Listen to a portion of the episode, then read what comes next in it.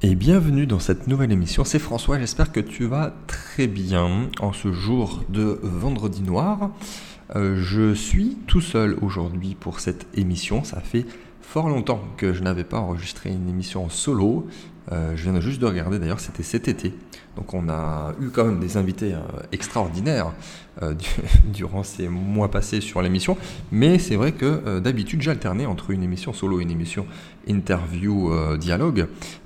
et là ça faisait depuis le mois d'août effectivement que je n'avais pas fait d'émission solo. Donc j'en profite. C'est plus facile finalement pour moi de faire une émission à deux, parce qu'il y a quasiment rien à préparer. On y va vraiment à la fois au feeling pour que ça soit plus naturel et de ne pas préparer les questions. J'aime pas les interviews qui préparées.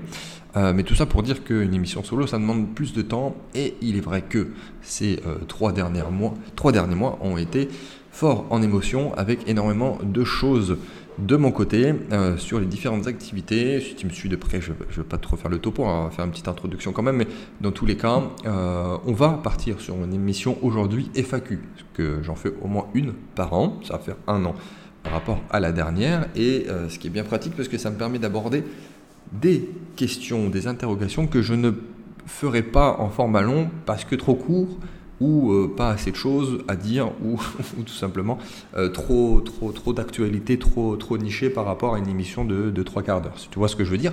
Donc ici, on va, comme d'habitude, avoir une dizaine, une douzaine de questions. Euh, je t'avais demandé sur Instagram il y a quelques, quelques semaines déjà de me poser tes questions. J'ai pris les meilleures. On m'en a imposé d'autres dernièrement. Je fais un petit mixte. je ne pourrais pas répondre à toutes les questions bien évidemment, mais j'essaie quand même d'en regrouper, il y a certaines qui se recoupent, il y a, les mêmes questions formulées différemment, mais la finalité ou euh, l'objectif est le même. Euh, donc avant de commencer, euh, donc effectivement il y a beaucoup de choses qui sont passées de notre côté. Peut-être que tu as dû, en septembre, il y a eu l'inauguration de nos nouveaux bureaux à Montpellier. Donc voilà, maintenant on a, toute l'équipe qui est dans cette nouvel espace avec un très bel extérieur en plus, donc c'est vraiment top. On peut travailler encore mieux et euh, je remercie tous ceux qui étaient venus d'ailleurs à, cette inauguration à Montpellier. Ce sera l'occasion probablement de faire d'autres événements quand il fera un peu mieux, un peu plus beau euh, d'un point de vue climat et euh, ça nous permettra derrière de recevoir aussi pour faire des immersions comme on l'a toujours fait depuis des années. Donc ça, c'est vraiment top. Si jamais tu veux me rencontrer et que tu es dans les parages, tu peux toujours me laisser un petit message, évidemment, que ce soit pertinent et qu'il y ait des choses à dire. Qu'est-ce qu'on a fait d'autre? Qu'est-ce que j'ai fait d'autre? Oui, euh, mois d'octobre aussi, pas que, mais euh, pas mal de déplacements. Si tu me suis sur Instagram ou même par mail, j'en ai, un petit peu parlé parce que c'était un, double objectif finalement, à la fois pour Recha 30 ans, mais aussi pour les écosystème, leur token d'Avency. Alors si tu me suis depuis peu longtemps, tu sais pas peut-être pas ce que c'est, mais on va en reparler derrière parce qu'on a eu des questions, j'ai eu des questions justement sur ce sujet. Et euh, bah, qu'est-ce que j'ai fait? Qu'est-ce que j'ai fait? Je suis parti à Dubaï, je suis parti ensuite à San Francisco. L'équipe est partie aussi, alors je ne suis pas allé, mais à, à, Lisbonne, à Singapour et à, d'autres endroits qui vont arriver encore bientôt. Mais en tout cas, au mois d'octobre, j'étais très très très chargé. Et j'ai eu des questions aussi par rapport à ça. Je vais y répondre. Cette introduction est très utile pour pouvoir aussi enchaîner sur les questions suivantes. Et je terminerai cette introduction finalement sur euh, bah, aujourd'hui. Euh, apparemment ces jours de réduction, ces jours de fête, c'est le lendemain du Thanksgiving chez les Américains et apparemment il faut proposer quelque chose. Donc euh, j'ai fait un mail ce matin concernant le, Black Friday pour le nommer.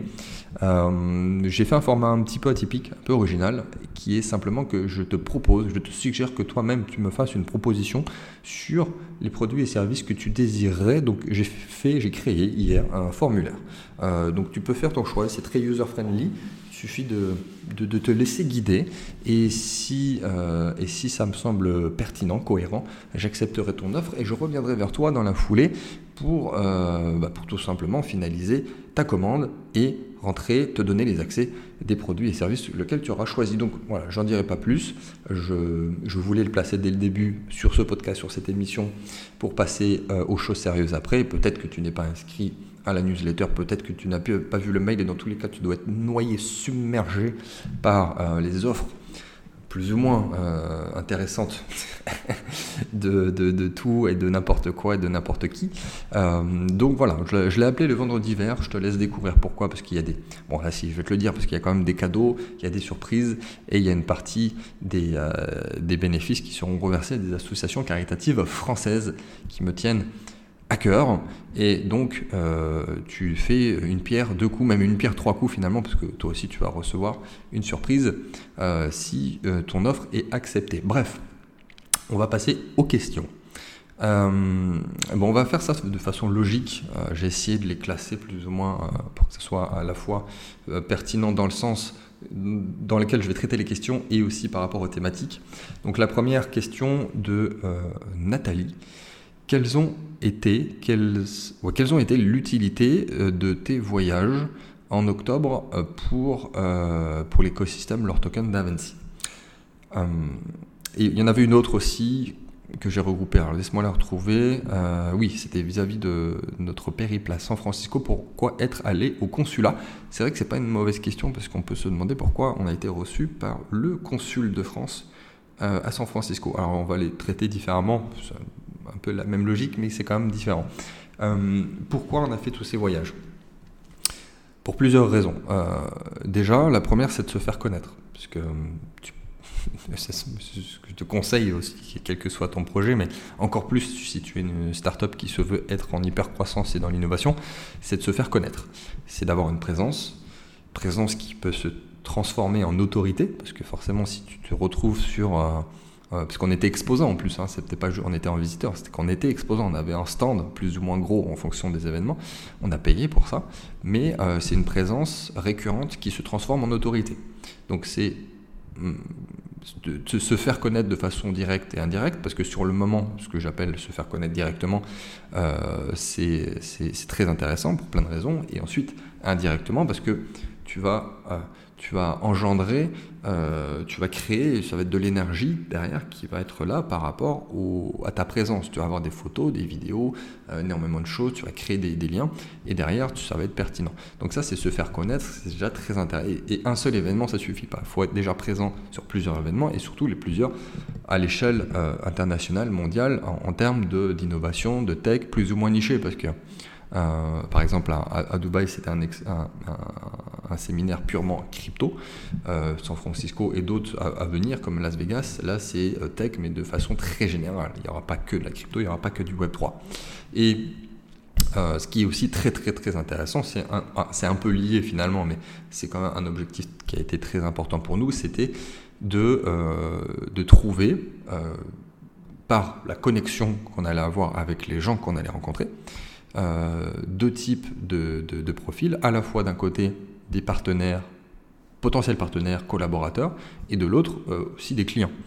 Euh, alors quand je dis client, c'est pas que quelqu'un qui va acheter des tokens et puis une conversation d'une heure pour qu'il achète 10 dollars de tokens, c'est pas c'est pas intéressant. D'autant plus que maintenant on vise un autre type de clientèle, mais il y a eu énormément de très bonnes connexions, euh, des choses déjà qui se sont faites. on ne peut pas communiquer dessus, mais bientôt, très bientôt, je te le promets. Hein, je sais que certains sont frustrés de de ne pas avoir certaines nouvelles. Je ne citerai pas de, de, mots qui fâchent. Alors nous aussi, on est les premiers à attendre. donc que ce soit un partenaire, euh, un collaborateur, euh, que ça se fasse à court terme ou à long terme, que ce soit un petit acteur ou une institution, du moment où... Alors ça se travaille aussi, hein, ce type d'événement. Euh, on était beaucoup sur les stands, on était euh, chacun dans des stratégies différentes, mais euh, l'objectif était le même et c'était d'aller chercher, de très vite voir si la personne en face de nous était intéressante, intéressée et intéressante pour nous et pour la personne évidemment. Il faut que ça soit gagnant-gagnant, toujours dans une relation. Et ici d'aller chercher des vraies collaborations sur, plein de, sur plein de thématiques différentes. Hein cherche pas que sur un, une chose en particulier, mais par rapport à notre croissance, ça peut être d'un point de vue vraiment purement technique pour intégrer des nouveaux outils, des améliorations techniques, ça peut être euh, des collaborations euh, plus indirectes, de stratégiques pour pouvoir se positionner sur un marché, pour pouvoir se positionner, aller chercher des, nouveaux acteurs, pour aller euh, faire une sorte de, lobbying. Enfin, il y a plein de collaborations différentes que tu peux avoir. Et surtout, tu, ne t'attends pas et tu ne sais pas forcément ce que tu, vas trouver. Mais tu sais qu'à cet endroit-là, forcément, il y a, certes, il y a du volume. La majorité ne va pas être euh, pertinente, mais il y a énormément de choses à faire. Donc pourquoi on a fait ces voyages? C'est pour tout ça. À la fois se faire connaître, avoir une présence, une autorité. En plus, comme on en a fait beaucoup en très peu de temps, effectivement, il y avait cette impression de on nous voyait partout. Et en, plus de ça, c'est vraiment plusieurs utilités en une, d'aller chercher des partenariats, des collaborations, euh, des clients, ce qui, est, ce qui a été le cas également. Et on vous en parlera plus tard pour ceux qui sont concernés directement, puisqu'il y a des investisseurs ici sur la chaîne du projet, et indirectement, bien sûr, par la suite, je pense que premier trimestre 2023, euh, ça sera beaucoup mieux euh, et on pourra communiquer beaucoup mieux par rapport à des choses qui doivent arriver dans les euh, jours, dans les semaines qui viennent. J'en dirai pas plus. Mais très bonne question. Et si indirectement, pourquoi être allé au consulat? Donc là, c'était le voyage à San Francisco. c'est un peu la même logique, mais il faut savoir déjà que pour aller être reçu à un consulat, c'est pas évident, euh, c'est pas facile du tout. Alors nous, au sein de l'équipe, évidemment, chacun a son rôle. On a notamment Benjamin euh, qui a un rôle euh, d'aller chercher des partenariats pertinents, alors quel que soit le partenariat, encore une fois, mais à chaque fois, à chaque voyage, il a été, il a essayé de connecter avec les institutions en place. Par exemple, alors j'y suis pas allé, mais quand ils sont allés à, à, Singapour, il avait fait voilà un petit peu des pieds et des mains pour être reçu par le gouvernement et il a réussi. C'est-à-dire qu'on a été reçu, on a été reçu, l'équipe a été reçue par le ministre de l'économie euh, directement à Singapour, directement en plus sur place chez eux au ministère. Euh, bon, il y a des choses qui, se disent, il y a des choses qui se font. Alors là, pour le coup, on est vraiment sur un exemple de collaboration qui se fait sur le long terme. Il y s'il y a des choses qui se font, ça se fait pas en trois jours. Euh, T'imagines bien qu'il c'est lent, c'est long, ça peut être complexe. Mais si la personne est et enthousiaste par le marché, par le principe, à l'occurrence du Web3, ou par le projet, euh, il y a des choses qui vont se faire. Et donc là, on a été reçu à San Francisco par le consulat euh, de, France, parce que justement Benjamin avait fait des pieds et des mains pour être reçu, ce qui est encore une fois, je le répète, pas évident. Et euh, alors quand tu vas à ce genre de rendez-vous, clairement, là pour le coup, il n'y a pas d'objectif précis tu sais pas euh, avec quoi tu vas ressortir, peut-être avec rien, et peut-être avec des choses fabuleuses. Donc on y va, euh, on y est tous allés, on était, euh, je crois, on était 7 pour San Francisco, donc on, est, on a été à 7. Donc vraiment le, le, le, noyau dur, la, partie dirigeante de l'entreprise. Et donc on a été reçu, il y avait globalement deux personnes, il y avait le, le consul, donc qui a plus un rôle politique, et euh, le, conseiller économique, euh, qui est plus sur un parti plus technique, plus euh, terre à terre. Et effectivement, donc on, se présente, on présente le projet, euh, énormément de choses dont on a parlé qui étaient très intéressantes, passionnantes, même pas forcément que de nous, hein, mais de l'écosystème global euh, du pays, de la France, de l'écosystème crypto, du Web3 en Europe, euh, dans la Silicon Valley, parce que finalement San Francisco c'est ça, hein, c'est quand même le, cœur des startups au niveau mondial. Et, quand on en sort, encore une fois, on ne sait pas vraiment par rapport à l'objectif qu'on avait défini, ce qu'on va avoir. Et donc là, effectivement, euh, là, je ne peux pas donner euh, de détails, mais il y a des choses pertinentes qui sont ressorties en termes de contact. donc ces personnes qui nous ont reçus nous ont mis en relation avec d'autres personnes. Euh, et là, c'est vraiment encore une fois au sens large. Ça peut être des investisseurs, ça peut être des, entrepreneurs déjà qui sont déjà dans le milieu, qui sont déjà implantés dans la région et qui peuvent nous ouvrir des portes. Donc là, c'est vraiment la finalité. On est, ça a été très positif. On est sorti avec des choses pertinentes. Euh, je vais m'arrêter là parce que ça fait déjà beaucoup. ça fait déjà beaucoup pour cette première question, mais merci de l'avoir quand même posée. Euh, en tout cas, la première venait de Nathalie, euh, puisque je n'ai pas parlé dans, le détail comme je viens de le faire. Euh, déjà parce qu'à court terme, euh, c'était trop chaud et on ne pouvait pas communiquer, on ne pouvait pas en parler. Et surtout parce que euh, il y a des, choses qui vont se faire, en, l'occurrence par rapport à, aux retombées purement économiques et des partenaires qu'on a eus sur ces voyages. Donc, si toi aussi tu es dans cette situation, tu vas voir que enfin dans une startup en hypercroissance, que c'est des choses obligatoires. Tu peux pas rester tout seul dans ton coin, encore plus si tu commences à grossir et que tu es plusieurs dizaines de personnes.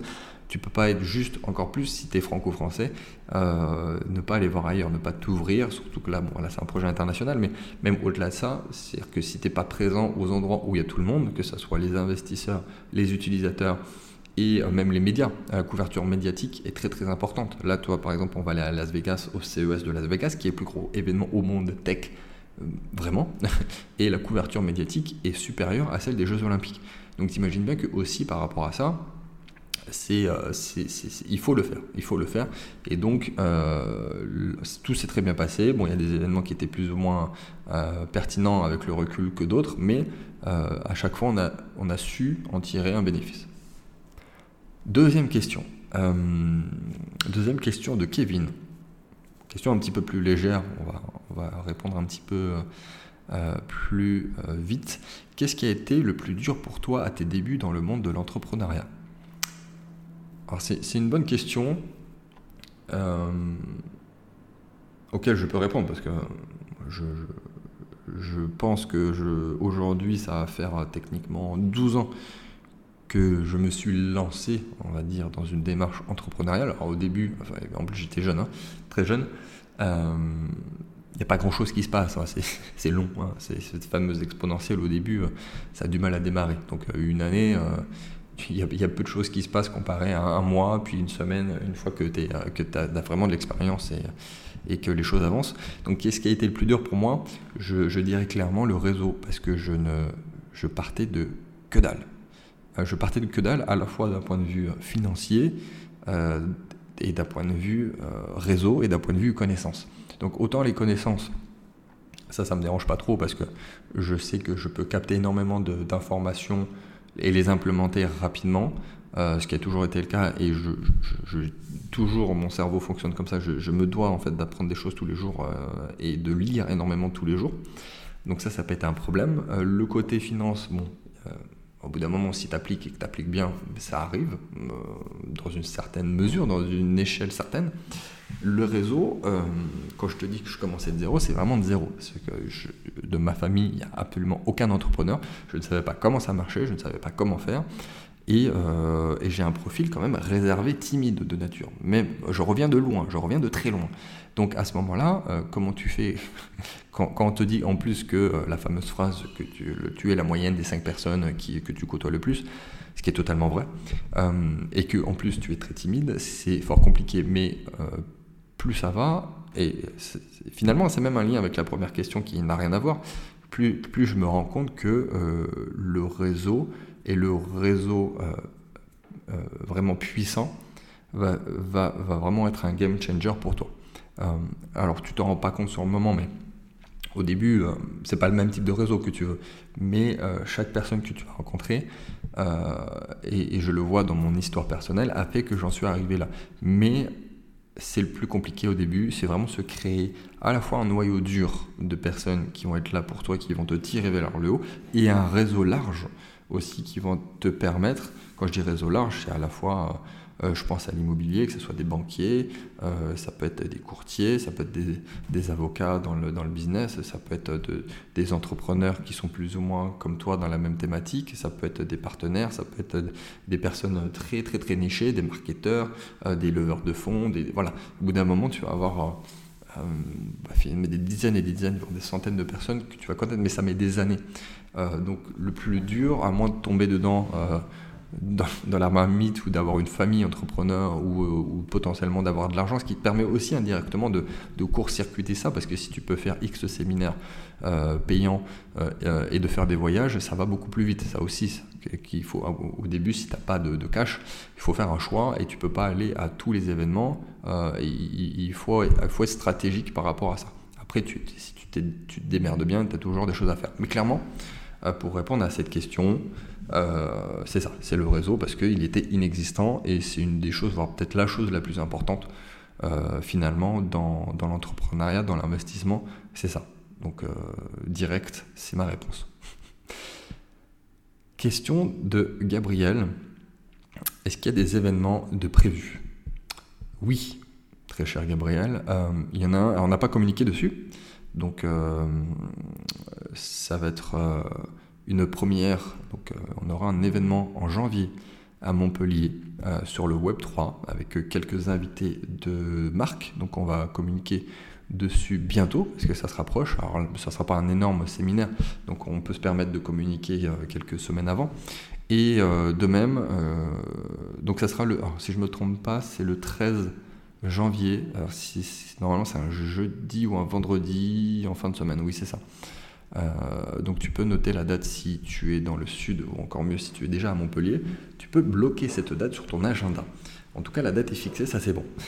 Et il y aura probablement d'autres événements euh, qui seront à Paris cette fois. Euh, des événements plus nichés, en plus petit comité et par thématique. Donc on annoncera ça aussi bientôt, je l'espère. Euh, on a des dates en tête, mais je préfère pas les communiquer parce que pour le coup, il faut d'abord tout organiser. Ça, demande un peu plus de travail que l'événement à Paris, à Montpellier, pardon.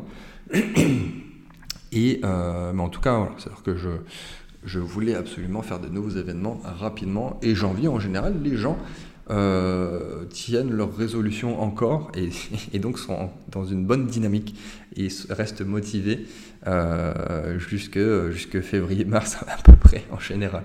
Donc c'est un bon moment pour faire des événements. Euh, bon, à Paris en général, il n'y a pas de... Il a pas de souci pour remplir, ça se fait très rapidement. Et puis moi, à Montpellier, sous un format comme ça, je sais que c'est assez demandé. question suivante de Florian. Quels ont été tes derniers investissements? Euh, bon, je l'ai à chaque fois celle-là quand même, euh, mais ça me permet d'en parler. Donc merci Florian. Et, euh, et, à chaque fois finalement, je parle aussi des investissements que je fais faire à, à nos clients, à mes clients, sur les différents club deals. Et j'ai envie de te citer tout, mais ça, va être un petit peu long, donc, donc je ne veux pas le faire. On a investi sur différents fonds, là dernièrement, des fonds, des fonds equity. Euh, très niché euh, avec lequel on travaille depuis des années pour le coup, c'est pas la première fois qu'on investit avec eux. Alors c'est quoi pour ceux qui débutent? Alors euh, l'equity, donc déjà c'est capital investissement, c'est que tu rentres sur de nos côtés, en gros tu investis dans des startups. Il y a plusieurs façons de faire quand tu investis dans les startups. Tu peux le faire en direct. Vraiment, tu prends une position, tu, prends des parts en fait dans une société. L'avantage et l'inconvénient, c'est que ça a double tranchant. Si la boîte elle fait x1000, bah, tu fais x1000. Mais ça peut être dans l'autre sens aussi. Elle peut faire faillite. Il y a des chances pas mal de chances, euh, surtout en ce moment avec l'économie, que, euh, que ça marche pas et que tu fasses zéro. L'avantage d'un fonds très ciblé, quand je dis ciblé, parce qu'il y a aussi des fonds euh, plus ou moins que les banquiers proposent, plus ou moins pertinents, plus ou moins régional, national. Bon, c'est pas, pas la folie, hein. mais les deux là sur lesquels je travaille et que je propose aux clients sont très nichés, sont très performants et surtout sont, répondent à tous mes critères euh, d'investissement par rapport au, changement de, paradigme actuel.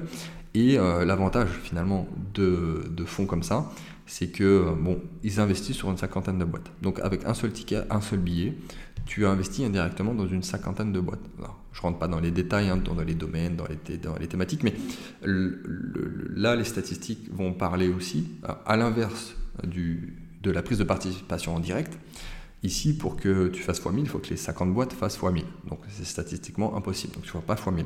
Mais dans l'autre sens, ça marche aussi dans l'autre sens. C'est-à-dire qu'il faudrait que les 50 boîtes fassent faillite, ce qui n'arrivera pas non plus. le risque zéro n'existe pas. Euh, euh, c'est possible dans une certaine mesure, mais statistiquement, ça, n'arrivera pas. Euh, donc c'est-à-dire que statistiquement, tu vas pas faire x1000, tu vas pas faire 0, mais euh, systématiquement, on est sur une moyenne de x5. Donc, tu prends ou tu prends pas, mais on sait que en mettant un billet là-dessus, euh, on va faire peut-être x4, peut-être x6, euh, mais on, est sur une diversification extrême de l'equity qui nous permet d'atteindre ce genre d'investissement. Donc, puis moi, à chaque fois, je mets un billet. Donc, part du principe qu'à chaque fois que je propose quelque chose à, des clients, je le fais aussi, mais c'est des investissements qui sont très pertinents. Euh, et qui, me sont de plus en plus demandés. Et ça me fait penser d'ailleurs qu'on va avoir une superbe opportunité dans une startup pour le coup en direct dans la medtech, donc c'est la technologie médicale qui arrive euh, et sur lequel, si je ne m'abuse, on a un objectif de faire x16. Donc je vais l'annoncer très bientôt. Je pense que ce sera mon prochain investissement euh, avec, j'imagine, encore un petit cheval de jumping qui est dans les tuyaux euh, qu'on est en train de tester, de valider et qu'on proposera. Du coup, Florian, je viens de te donner mes deux derniers investissements et les deux prochains. Donc, comme ça, euh, on est bon pour répondre à ta question. On enchaîne avec une. Euh, alors là aussi, il y a eu plusieurs fois la question sur les fameux critères ESG ISR et de... Alors, j'en lis quatre en même temps globalement, est-ce que c'est une vraie source d'opportunité ou est-ce que c'est du bullshit On va faire simple, c'est dit comme ça. Alors, qu'est-ce que c'est déjà ISR ESG pour ceux qui ne connaissent pas? C'est euh, donc euh, les, investissements socialement responsables, donc ça c'est ISR, je fais de tête, et qui regroupe plusieurs euh, thématiques d'un point de vue gestion financière, et ESG c'est pour les enjeux environnementaux, sociaux et de gouvernance. Donc en gros, c'est tout ce qui est durabilité, qui répond aux différents objectifs de durabilité, hein, que ça soit ça peut être la planète, ça peut être réchauffement climatique, ça, peut être euh, les enjeux sociaux. Euh, il y a beaucoup de choses dans cette même thématique. Et il est vrai que, ce qui est bien, dans un sens, l'AMF le met énormément en avant, et ça va même devenir obligatoire à partir de 2023 pour un conseiller en investissement de demander l'avis du client et que ça soit fait noir sur blanc. Donc c'est aussi quelque chose qu'on va mettre en place. Et euh, donc c'est bien. Sauf que dans la réalité, il y a toujours des fois, même souvent, un gap entre la volonté même de euh, l'autorité, de l'institution qui doit mettre en place et gérer tout ça, et la réalité du terrain entre euh, bah, les investisseurs, ceux qui proposent des produits, les conseillers et évidemment le terrain, parce que derrière, au-delà même de l'investissement, est-ce que dans la réalité, c'est vraiment vrai? Donc, euh, je, dirais qu'il y, a deux choses. Il y a des, fonds, des produits estampillés, ESG, IACR, et là pour le coup j'ai lu énormément d'articles, des, magazines à ce sujet, où en gros clairement c'est du bullshit. C'est du greenwashing comme on dit, ils font en sorte de rentrer dans les cases, de, mettre des choses en place. Alors ils n'ont rien à faire d'un point de vue éthique pur, euh, mais ils le font pour euh, répondre à ces critères, attirer des nouvelles personnes, ne, ne, pas se faire bâcher finalement, et, euh, et, avoir des opportunités avec l'étiquette ESG ISR. Et et il y en a beaucoup. Euh, on manque encore un peu de recul, mais ça reste une tendance mondiale. Donc il y a aussi à la fois au niveau national avec l'AMF, mais il y a aussi aux États-Unis. Il, y a, beaucoup de, pays qui ont mis ce, genre de, de problématiques en avant vis-à-vis des investissements. Euh, donc je dirais qu'effectivement la majorité, la majorité c'est du bullshit. La majorité c'est du bullshit. Euh, et puis il suffit de lire quelques articles euh, vraiment fouillés avec des vraies sources pour s'en rendre compte. Après, ça reste une tendance pertinente et comme souvent même au début d'une tendance, les, choses sont pas au top.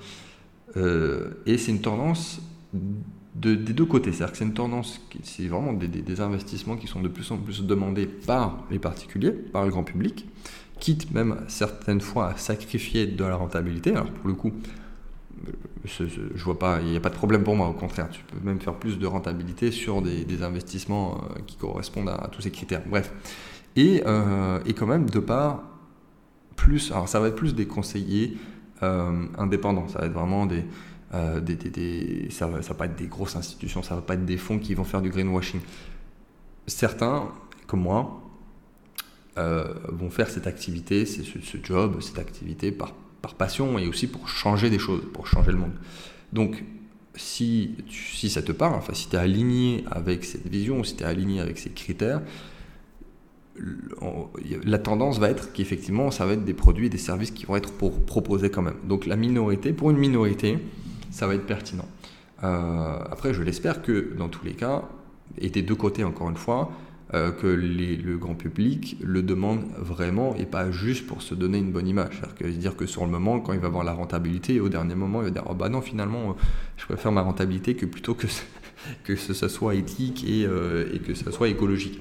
Donc, euh, du moment où le particulier continue de le demander réellement et que de l'autre côté, la, proportion des acteurs concernés professionnels continue dans la bonne voie, c'est bien. Après, aujourd'hui, la majorité, c'est du bullshit, concrètement. Euh, ça, c'est sûr.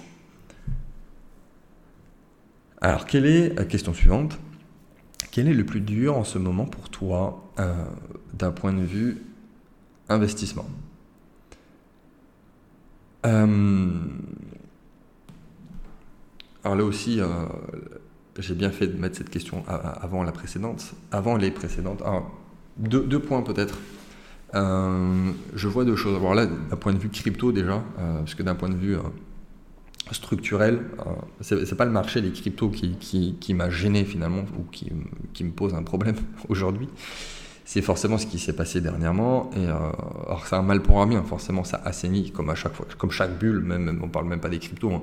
marché traditionnel, à chaque fois qu'il y a de l'innovation, la bulle internet, c'était pareil. Mais ça, ça a assaini le marché, ça fait mal sur le moment. C'est la loi du plus fort, hein. c'est le principe. Là pour le coup, il n'y a pas d'aide, hein. on fait pas de social. Là c'est la réalité, c'est la loi du plus fort, c'est la jungle. Donc euh, bulle, éclatement de la bulle, à chaque fois, c'est comme ça que ça assainit, ça apporte à la fois énormément de fonds qui fait avancer l'innovation, derrière ça enlève les mauvais acteurs et on repart de plus belle. Bref, je ne vais pas m'attarder là-dessus, et on en a déjà parlé dans, dans l'émission précédente qui était réservée aux cryptos. Mais, euh, euh, et je, je l'ai dit très rapidement l'autre fois, j'étais impacté dans une certaine manière, c'est une certaine proportion par FTX. Euh, et, d'autres choses, qui, d'autres collatérales, des, dommages collatéraux de, de, de ce qui s'est passé sur l'année 2022 sur les cryptos. Donc, j'ai eu des pertes. Euh, j'ai eu des pertes. L'avantage, et ce que, je conseille aussi, c'est de, diversifier au maximum à la fois sur les actifs, mais à la fois sur les acteurs, à la fois sur les plateformes. Alors je le répète, euh, les plateformes d'échange sont là pour acheter et vendre, elles ne sont pas là pour conserver les actifs. Donc il faut que tu aies un, hardware wallet, un cold wallet. Euh, et d'ailleurs, à ce sujet, petite parenthèse, Ledger fait un, une super offre en ce moment euh, de, Black Friday et tu peux avoir jusqu'à 30 dollars de Bitcoin si tu achètes un Ledger. Je te mets le lien affilié dans la description, on ferme la parenthèse. Mais euh, pour un trader, euh, on, se doit, un trader se doit quand même de laisser des actifs sur, sur les plateformes, parce que c'est le principe. Alors qu'on achète et on en vend, si, si, tu veux holder ou en tout cas garder tes actifs pendant un bon moment, ça sert à rien de les avoir sur la plateforme d'échange. Si tu trades et si tu prends des positions, il faut que tu aies des plateformes de, trading, des plateformes d'échange, un tiers de confiance, porte bien son nom pour le coup, euh, qui puisse te permettre de faire tout ça. Donc euh, c'est très bien de diversifier. Heureusement euh, que la majorité des gens m'ont écouté et que moi-même je le fais. Mais à ce moment-là, d'un point de vue structurel, ça a été, et c'est le cas, c'est compliqué. Mais c'est pas le marché de la crypto, et encore une fois, pour conclure là-dessus, l'actif et les projets en tant que tels n'ont strictement rien à voir avec les acteurs centralisés qui font de la merde. Euh, des acteurs Web 2, finalement, qui se sont cachés derrière une étiquette de Web 3 et qui ne répondent pas du tout, finalement, à la philosophie initiale de la blockchain et du monde crypto. Donc, euh, le Bitcoin, lui, n'a pas changé. Euh, c'est comme avoir reproché, finalement, à Bernard Madoff euh, d'avoir fait un Ponzi, d'avoir perdu des milliards de dollars en 2008. Euh, on, l'a reproché à Bernard Madoff, on l'a pas reproché au dollar. C'est pas, pas le dollar en tant que tel, le dollar lui il rien changé. Euh, quoi qu'on en dise et quoi qu'on en pense du dollar. Mais là c'est pareil. Le Bitcoin, lui, continue d'évoluer, il a toujours la même utilité et il faut reprocher la chose aux acteurs et non pas à l'écosystème lui-même. Donc d'un point de vue structurel, c'est sur les cryptos. Et pour compléter, euh, par rapport à la question de, en, ce moment d'un point de vue investissement, et d'un point de vue plus, global, c'est qu'en temps de crise, vraiment, euh, c'est d'aller chercher de la performance. Parce que là où tu as 95% des investisseurs qui perdent, déjà de ne pas perdre de l'argent, c'est une performance. Mais vraiment, d'un point de vue mathématique, je te laisse faire le calcul. Si as, on va prendre des gros chiffres extrêmes, mais si tu as la moitié des gens qui perdent, enfin 95% des gens donc on peut se dire à peu près la totalité des gens qui perdent 50% de leur investissement, donc de leur richesse, de leur argent. Si toi, tu es juste break-even, bah, techniquement, tu es deux fois plus riche que les autres, parce que les autres ont perdu la moitié de leur richesse. Donc sans avoir rien fait, tu es deux fois plus riche que les autres, parce que finalement, la richesse, c'est juste une question de perception et de, de, comparaison. Parce que si tout le monde est riche, enfin ça veut rien dire cette phrase du coup, mais si tout le monde a la même euh, euh, capital, admettons si tout le monde est multimillionnaire, ça, ça n'a plus de sens. Donc, donc, on pourrait dire à la fois que tout le monde est riche et tout le monde est pauvre, ce qui n'est pas le cas. Donc ici, euh, donc si tu arrives à être juste à zéro, ne pas gagner, ne pas perdre, c'est déjà une superbe performance.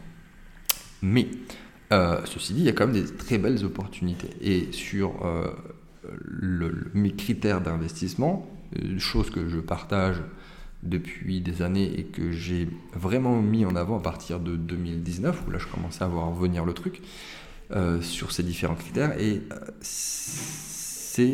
c'était les bonnes choses à faire. Donc c'était les bons critères, je m'en rends compte.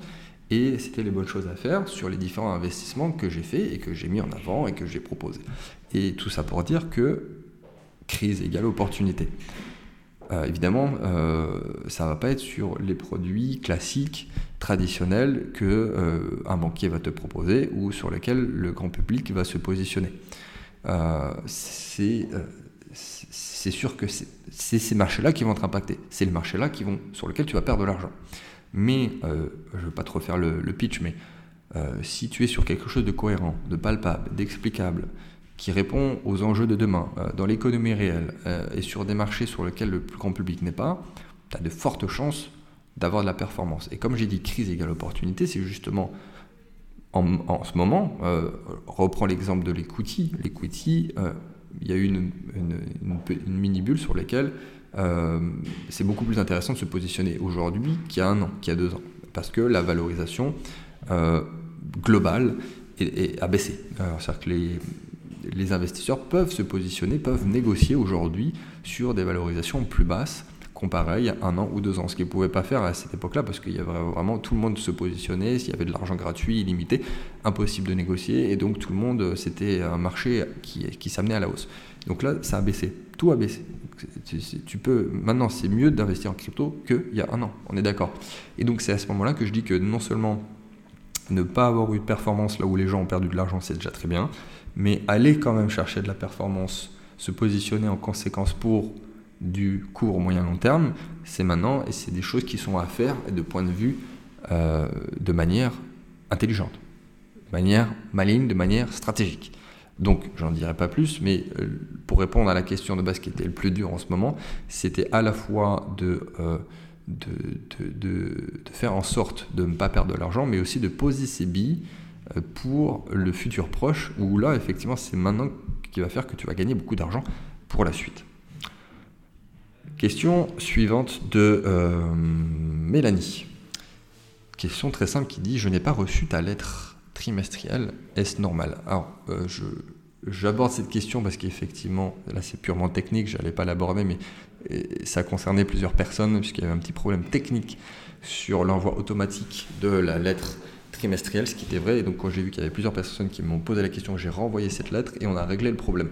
Donc maintenant, oui tu peux euh, t'inscrire à la lettre et tu la recevras de façon automatique. Donc pour ceux qui n'ont pas suivi, j'ai repris ce format que je faisais avant euh, en 2018, 2019, euh, je crois encore que je le faisais, je le faisais de manière mensuelle, mais ce qui était un peu trop en termes de charge de travail. Du coup là, je l'ai passé en format trimestriel, donc tu en as plus, mais de manière moins récurrente.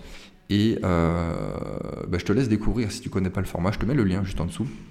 Tu vas voir, c'est vraiment un condensé de ce qui s'est passé sur les trois derniers mois. Euh, ça fait entre 25 et 30 pages, il y a beaucoup, beaucoup de valeur, beaucoup de contenu, c'est gratuit. Euh, l'idée, c'est vraiment que tu aies le, les 90 derniers jours d'un point de vue macro, micro, conseils. Euh, il y, a le livre du trimestre, le conseil du trimestre, l'entrepreneur du trimestre, le macro du trimestre, les aventures de nous, de l'équipe du trimestre. Il y a beaucoup de choses, c'est super cool. Moi, j'adore écrire ça. Mais, euh, mais voilà, maintenant tu peux, tout ça pour dire que tu peux t'inscrire et que tu le recevras de manière automatique. Et pour ceux qui écouteront cette émission euh, dans, dans des, semaines, voire des mois, si jamais tu tombes sur cette émission, quand tu télécharges, tu télécharges aussi les précédentes lettres. Donc tu recevras la lettre en cours, du trimestre en cours et des précédentes. Parce que comme certaines parties seront encore pertinentes, euh, c'est bien que tu les reçoives. Question de Cédric, pourquoi privilégier l'or plutôt que l'argent? On y a répondu dans l'émission, euh, alors pas la précédente, mais celle d'avant, avec Jean-François Faure, le euh, président de Veracash et de Coffre. On en a parlé longuement, on a aussi abordé le sujet des platinoïdes. Donc je, préférais quand même repositionner cette question aujourd'hui dans l'émission pour euh, t'en parler, Cédric, si jamais tu n'as pas vu passer cette émission et la réponse à tes questions, mais qui est très détaillée, très pertinente dans l'émission. Alors si je ne m'abuse, ça doit être la 166 il y a, euh, a peut-être euh, deux ou trois semaines. Donc voilà, tu as la réponse à tes questions. Et pour tous ceux qui se posent euh, des questions sur le marché des métaux précieux, allez écouter cette émission. On parle de l'or, on parle de l'argent métal, on parle de, de, de, de pur marché Est-ce que c'est le moment de se positionner On parle d'autres choses comme les platinoïdes, qui sont des sujets qu'on aborde peu souvent finalement. Question suivante de euh, Cyril. Euh, quel est le lien entre DaVinci et leur token? Merci d'avoir posé la question Cyril. Enfin merci, t'es pas le seul. Je dis ça parce que ça va me permettre de répondre à plein de questions. Euh, alors, premier disclaimer, on, a fait le choix stratégique de ne pas trop en parler ouvertement pour des questions purement stratégiques. Euh, tu comprendras, vous comprendrez. Euh, j'aime bien dire ça, ça fait vraiment le mec qui, a les informations sous le coude. vous comprendrez plus tard, vous comprendrez dans, quelques semaines quand vous serez grand pourquoi on a fait ce, choix-là. Bref, tout ça pour dire que c'est pas le nouveau nom en fait, ça, c'est, globalement, c'est la remarque que j'ai le plus souvent et l'erreur en fait que les, gens ont faite. Euh, forcément, on n'a pas, pas fait l'explication, euh, on n'a pas apporté énormément de, clarté là-dessus. Donc, c'est normal de se poser la question. Donc, c'est pas un changement de nom. En fait, c'est deux entités complètement différentes. C'est-à-dire on avait juste l'entité Lore Token euh, qui était seule et unique. Et on a eu un gros, gros, gros, gros brainstorming et un repositionnement cet été, euh, pendant que tout le monde était à la plage. Nous, on a travaillé d'arrache-pied pendant 2-3 mois, et euh, pour avoir une stratégie de groupe, euh, avoir un rebranding et avoir un repositionnement, tout en gardant évidemment leur token. Parce que tu vas très vite comprendre que finalement, DaVinci, c'est comme, je vais te prendre un exemple que, tout le monde connaît, mais admettons Nike. Nike, ça va être le groupe. Mais ensuite, eux, ils ont plusieurs noms, ils ont plusieurs entités. Par exemple, ils ont Air Jordan, qu'ils ont acheté à Michael Jordan, mais en tout cas, les chaussures Air Jordan, ça reste une autre entité, c'est une, type de chaussure avec un style particulier au sein du groupe Nike. Euh, là, c'est la même chose, c'est-à-dire que DaVinci, c'est en quelque sorte la holding euh, qui euh, propose des services de, finance dans le Web 3, de digital asset management, des services d'investissement, euh, et, en fait, en dessous de DaVinci, tu vas avoir plein de services, plein de produits, plein de micro-produits et services qu'on va rajouter au fur et à mesure. Aujourd'hui, il y en a deux. Il y a euh, le Launchpad et il y a la plateforme d'échange premium qui est l'Ortoken. Donc l'Ortoken est en dessous de DaVinci. Et nous, quand on va très bientôt sortir des produits et des services, on aura donc la possibilité, en plus d'utiliser la plateforme d'échange l'Ortoken qui est déjà présente via le LTT, mais euh, qui fait partie pleinement finalement de l'écosystème. Donc voilà, tu te dis que DaVinci, c'est un écosystème avec plusieurs produits et services d'investissement et de finances durables Web3. Leur token en fait partie. Mais c'est pas pas un nom qui a été remplacé par un autre et c'est pas on abandonne un projet pour un autre. C'est on en fait partie pleinement de la même chose et euh, l'un sert à l'autre et l'autre sert au premier. Et d'ailleurs à ce sujet, je te mettrai le lien on a euh, des, euh, AMA, euh, donc des, des, FAQ en français, qui sont pour la semaine prochaine. Oui, c'est ça, je regardais mon agenda.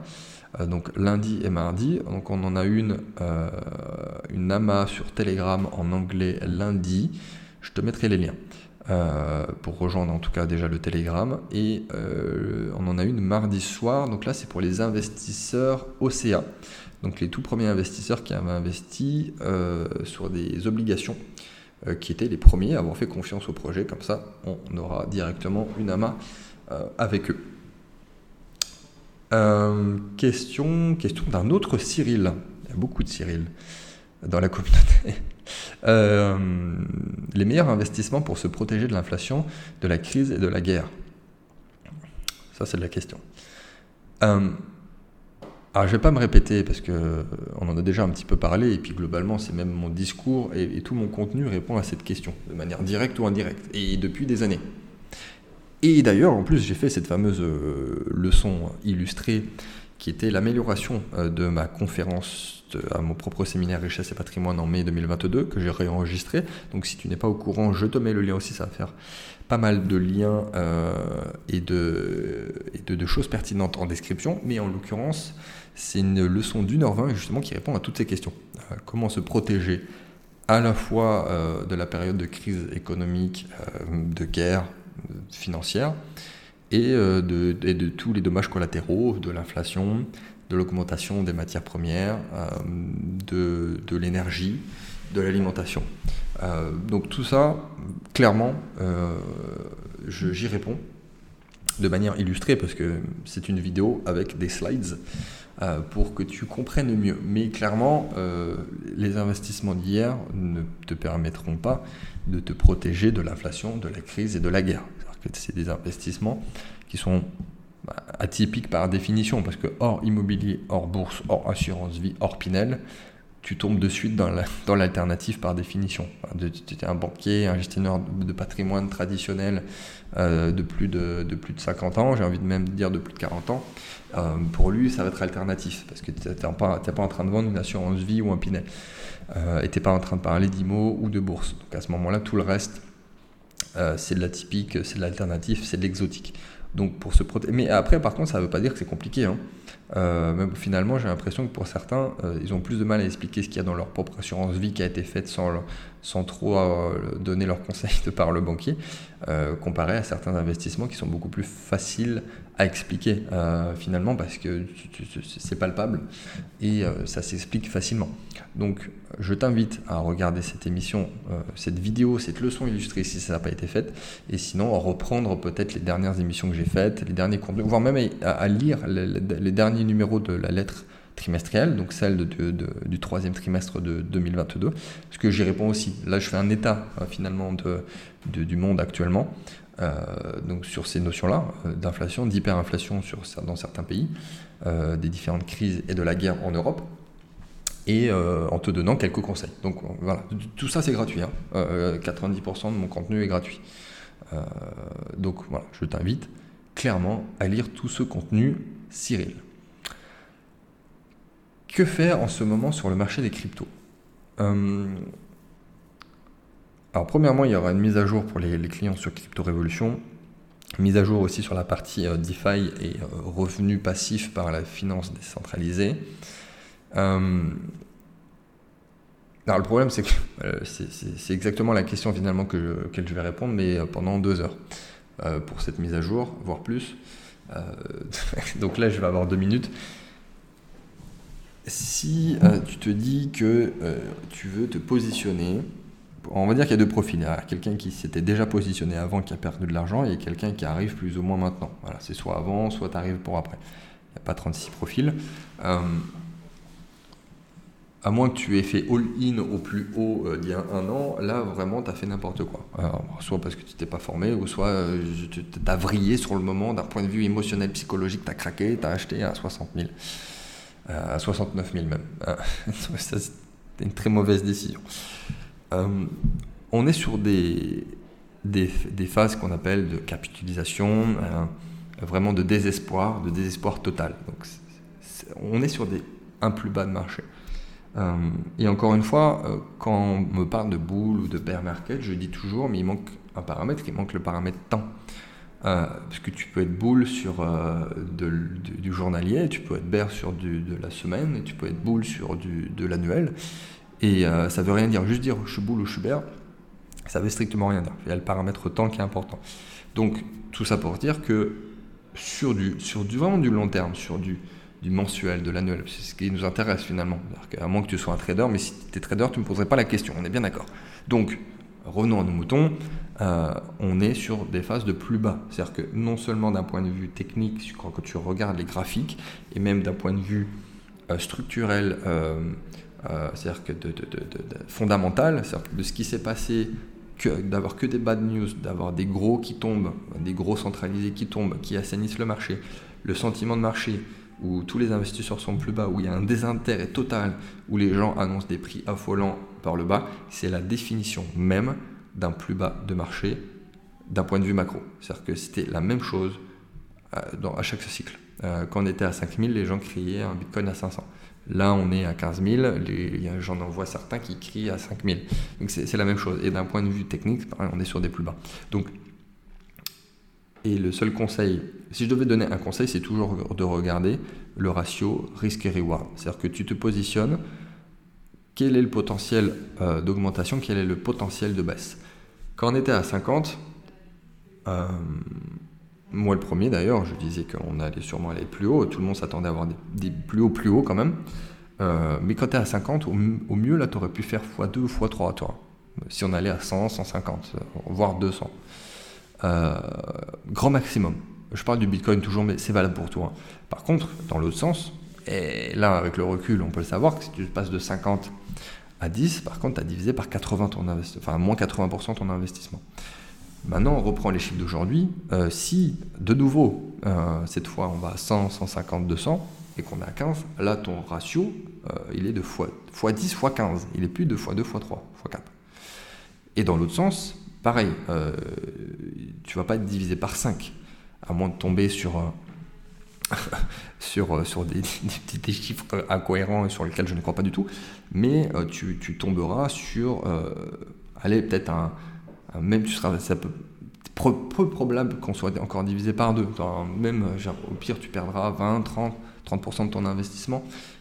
sur le Bitcoin et encore, je ne suis pas sûr, on, peut encore descendre, tu vois, c'est ça que je veux dire, mais le risque et reward est exceptionnel. Donc, mon conseil, c'est de te positionner, te positionner régulièrement, prends des positions régulières, euh, par parcimonie, tu te positionnes, que tu l'aies à 16, c'est la même chose qui s'est passé la dernière fois et que j'avais fait il y a des, années. Que tu te sois placé à 3, 4, 5, 6 000 le bottom précédent, on s'en fout. Derrière, on a fait x15. Euh, là, c'est la même chose, que tu l'aies à 15, 16, 12, 14, 13, 17. Bon, c'est kiff-kiff. Alors, c'est sûr qu'il vaut mieux l'avoir à 12 qu'à 15, euh, peut-être que ça n'arrivera jamais. C'est pour ça que je dis ça. Donc tu te positionnes en conséquence. Le risque reward est exceptionnel en ce moment. Tu ne fais pas all-in, surtout si psychologiquement tu es faible, parce que si on descend même que de 10 ou de 20%, tu vas être en PLS. Mais que faire en ce moment C'est acheter, euh, se retirer un peu du marché pour être émotionnellement moins impacté.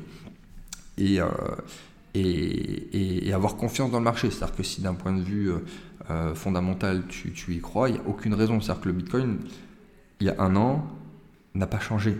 Enfin si, il a changé, il a changé dans le bon sens. Le Bitcoin d'aujourd'hui, il est mieux d'un point de vue technologique, écologique, même euh, utilitaire euh, au niveau mondial qu'il y a un an. Pourtant, le prix n'est pas le même. Et, ça, c'est sur même valable pour les marchés financiers, quel que soit l'actif. Euh, si le projet, ça peut être un projet génial, ça peut être le plus beau des projets, si l'actif ou l'action, ou qu'importe comment tu l'appelles, a, a, pris cher, les gens vont cracher dessus. Euh, c'est le principe, c'est la psychologie humaine. Euh, et à l'inverse, tu peux avoir un projet de merde, un shitcoin ou une, entreprise en côté en bourse qui fait de la merde, mais si l'action, euh, l'actif a, augmenté, a fait x2, x5, x10, tout le monde est content. Pourtant, la boîte, elle, il n'y a pas eu de changement. Il n'y a, rien qu'à changer, et au contraire, elle a eu une croissance, il y a eu quelque chose de, pertinent qui est en lui, les équipes ont avancé, le produit a avancé, les services ont avancé. Donc oui, ça l'est. Euh, et donc, tu reprends ce que je viens de te dire sur le, marché crypto, et ça sera pertinent de euh, d'en reparler dans un an ou dans deux ans, comme, comme je le fais systématiquement finalement quand je reprends mes propres émissions. Et, euh, et c'est ce qu'il faut faire. C'est contre-intuitif.